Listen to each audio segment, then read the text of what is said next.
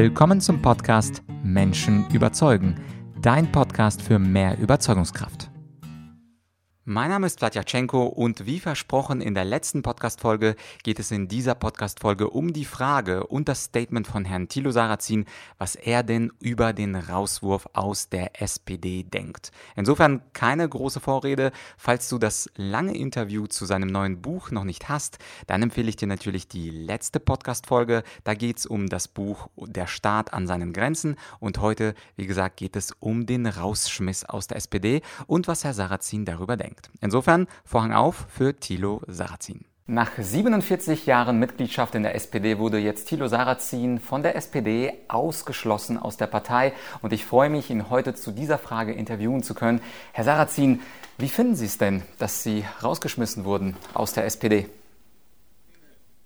Ja, äh, es ist erstmal eine Tatsache und äh, Tatsachen sind so, wie sie sind und äh, das finde ich natürlich nicht gut, denn ich war ja, denn ich war ja 47 Jahre Mitglied und äh, ich fand, äh, äh, ich war zwar immer nur einfaches Parteimitglied, aber ich habe doch äh, in unterschiedlichen Ämtern und Funktionen letztlich auch auch vieles getan, was auch für die SPD oder für SPD-Mandatsträger und Minister sehr, sehr nützlich war. Aber gut, der vergangene Verdienste über über die redet man nicht.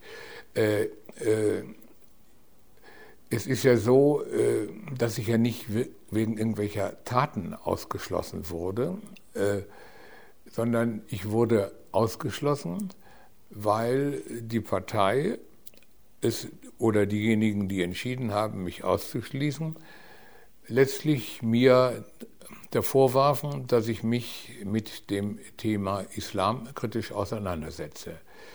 Und äh, das ist ja nun ganz interessant. Ich saß ja in also drei mündlichen Verhandlungsrunden dem, äh, dem SPD, der Generalsekretär der Klingbeil gegenüber, 45 Jahre alt, als, äh, als ich in die Partei eintritt, war er noch gar nicht geboren, aber das wiederum, Alter ist jetzt auch kein Verdienst und Jugend ist keine Schande.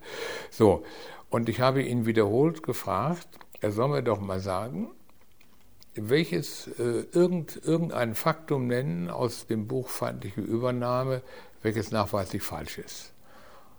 Und unter den, unter den falschen Fakten, die er gefunden hat, soll er mir eins zeigen, äh, äh wo, ich, äh, äh, wo ich mich dann in der Wertung rassistisch geäußert habe oder ähnliches.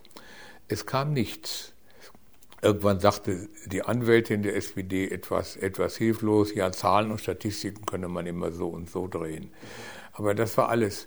Letztlich äh, äh, haben sie mich deshalb ausgeschlossen, weil sie fanden, dass äh, man sich mit dem Thema Islam äh, nicht äh, so wie ich das hier getan habe, kritisch befassen wollte, weil sie sich äh, mit den also mit den Problemen, die es rund um das Thema Islam und um die Einwanderung von Muslimen gibt, weltweit und auch bei uns auch nicht befassen wollten, äh, sondern äh, offenbar fanden sie, dass das der heutigen SPD nicht passt, möchte das Thema am liebsten ausblenden. Das ist die einzige und jetzt auch schon ziemlich wohlwollende Erklärung, die ich für dieses Ausschlussverfahren habe.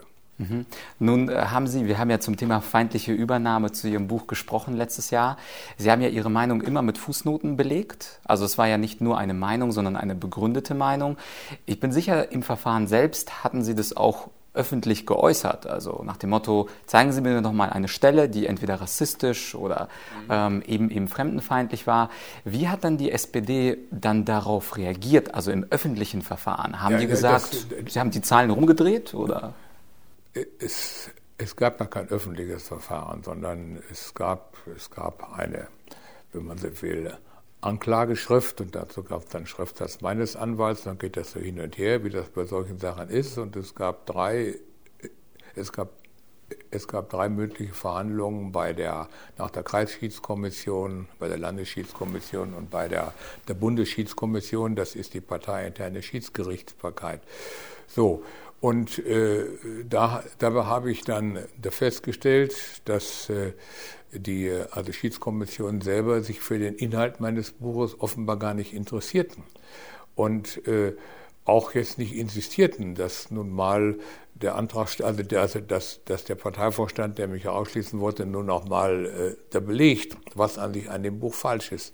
Das war nicht das Thema, was, äh, was jetzt die äh, also Schiedskommission interessierte und so konnte letztlich äh, der Antragsteller und seine Anwältin, also der also Generalsekretär der Klingenbeil und seine Anwältin, kam durch das Verfahren durch, ohne eine einzige Stelle in dem Buch äh, benennen zu können, welche in irgendeiner Form sachlich falsch ist und ohne eine einzige rassistische Äußerung nennen zu können, denn das, denn das Buch, Sie kennen es ja, enthält keine solche Äußerungen.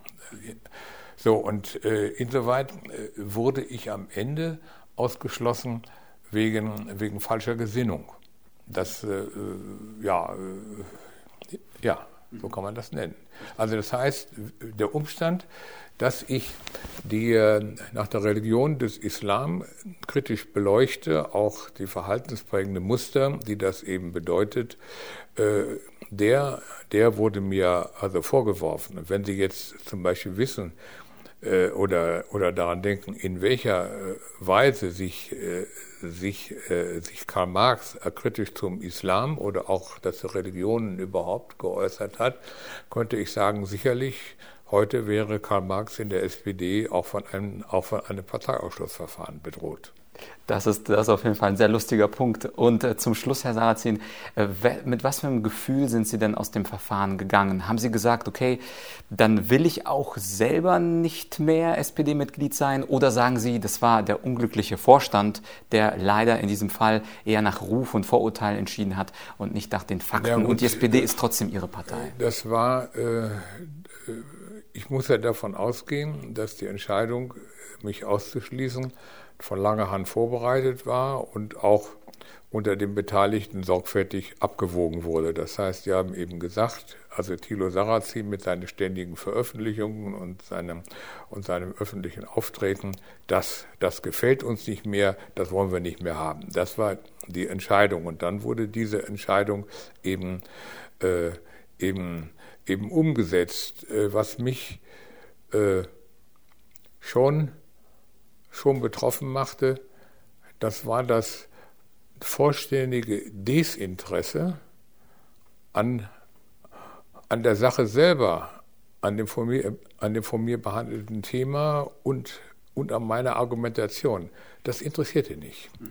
Und, und das sagt natürlich, wenn jetzt eine, wenn jetzt eine, eine politische Partei ein Thema, was was in unserer heutigen Gesellschaft äh, doch an Bedeutung gewinnt, äh, letztlich auf diese Weise ausblendet und ausklammert und darüber inhaltlich gar nicht reden will, weil es vielleicht inopportun ist, weil möglicherweise einige, einige, einige nach der türkisch geborene Wähler dann vielleicht nicht, nicht mehr SPD wählen oder was auch immer, dann ist das für so eine Partei sehr bestürzend. Und äh, weil man dann insgesamt an ihrer Zukunftsfähigkeit zweifeln muss. Also letztlich, also jeder kann natürlich dafür sein, dass wir die, dass wir die Klimawandelziele erreichen. Das ist heutzutage billige Münze.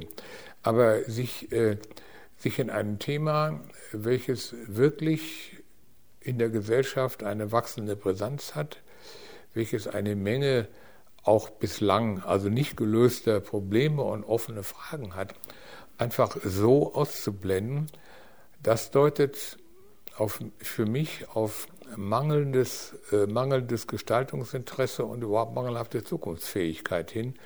Insofern äh, würde ich mal sagen, äh, der äh, also Schaden, der der durch dieses Verfahren langfristig für das Image der Partei in der, in der, nachdenklichen, in der nachdenklichen Öffentlichkeit angerichtet wurde, ist höher als der Nutzen, den irgendein, irgendein Kandidatenzirkus oder anderes für die Partei noch stiften kann. Mhm. Und ich denke, unsere Zuhörer könnten es besser machen als äh, die äh, Politiker, die darüber entschieden haben, nämlich dadurch, dass sie die Primärquellen lesen. Äh, wir hatten ja vorhin auch schon gesprochen über das neue Buch äh, Der Staat an seinen Grenzen. Also das heißt, bildet euch eure eigene Meinung und lest die Bücher von Herrn Sarrazin und vielleicht äh, können wir damit etwas beitragen, dass die Fakten mehr als die Vorurteile in unserer Diskussion gelten. Danke für das Interview. Ja, danke, Herr Schäfengut. Dankeschön.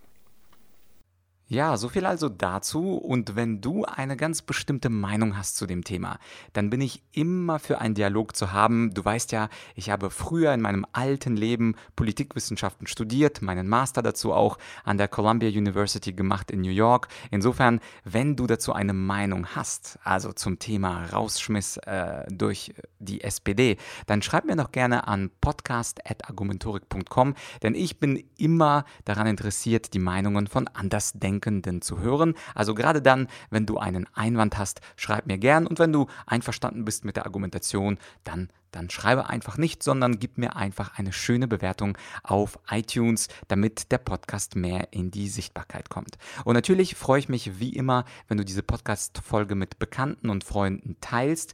Teilen des Wissens führt ja zu Vermehrung des Wissens. Das ist ja ähnlich wie Freude. Wenn man Freude teilt, dann wird sie auch doppelt so schön. Und insofern wäre ich dir sehr dankbar, wenn du diese Podcast-Folge mit Freunden und Bekannten teilst und natürlich in deinem Social Media, Facebook-Feed oder oder wo auch immer du da unterwegs bist.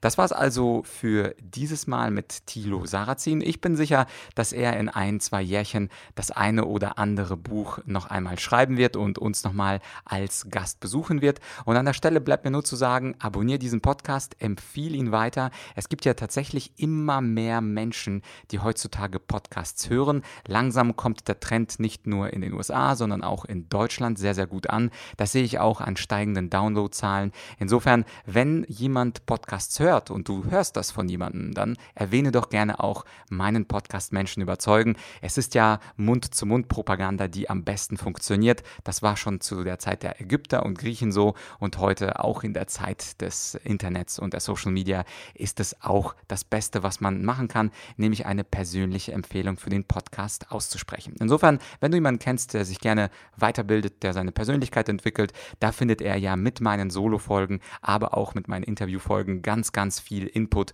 Sind ja jetzt schon wirklich paar Dutzende Folge zusammengekommen. Das ist ja, glaube ich, die Folge ungefähr 160, 170. Das weiß ich gar nicht auswendig. Jedenfalls wäre ich dir sehr dankbar, wenn du den Podcast einmal mal zur Sprache sprichst, wenn du mal über Podcasts mit jemandem redest. Und natürlich an alle die, die mir bereits eine Bewertung auf Apple Podcasts gegeben haben. Ein großes Dankeschön. Jede Woche gehe ich da einmal rein, lese mir die tollen Bewertungen durch. Es macht mir ganz ehrlich Freude, auch mal gutes Feedback zu bekommen. Denn auf YouTube, da wo ich die Folge Folgen ja auch poste, das heißt also im Videoformat, da äh, gibt es sehr, sehr viele kritische Stimmen. Da kannst du auch gerne mal das alte Video eingeben. Also wenn du Thilo Sarrazin und Argumentorik eingibst, dann wirst du dort auch sehr, sehr viele kritische Stimmen hören. Insofern höre ich, hör ich mir gerne im Podcast zum, quasi zum medialen Ausgleich auch mal sehr nette äh, Bewertungen auf iTunes an, beziehungsweise ich lese sie mir durch. An der Stelle war es das für heute. Nächstes Mal kommt wieder was Spannendes. Wird es eine Solo-Folge Folge mit mir sein? Wird es eine Interviewfolge mit jemandem anderen sein? Das findest du raus, wenn du den Podcast abonnierst. Und ich freue mich bald, wenn du mir wieder dein Ohr leist. Bis bald und dir einen schönen Tag, beziehungsweise Abend, beziehungsweise Nacht, beziehungsweise Morgen, je nachdem, wann du es hörst. Bis bald, dein Vlad.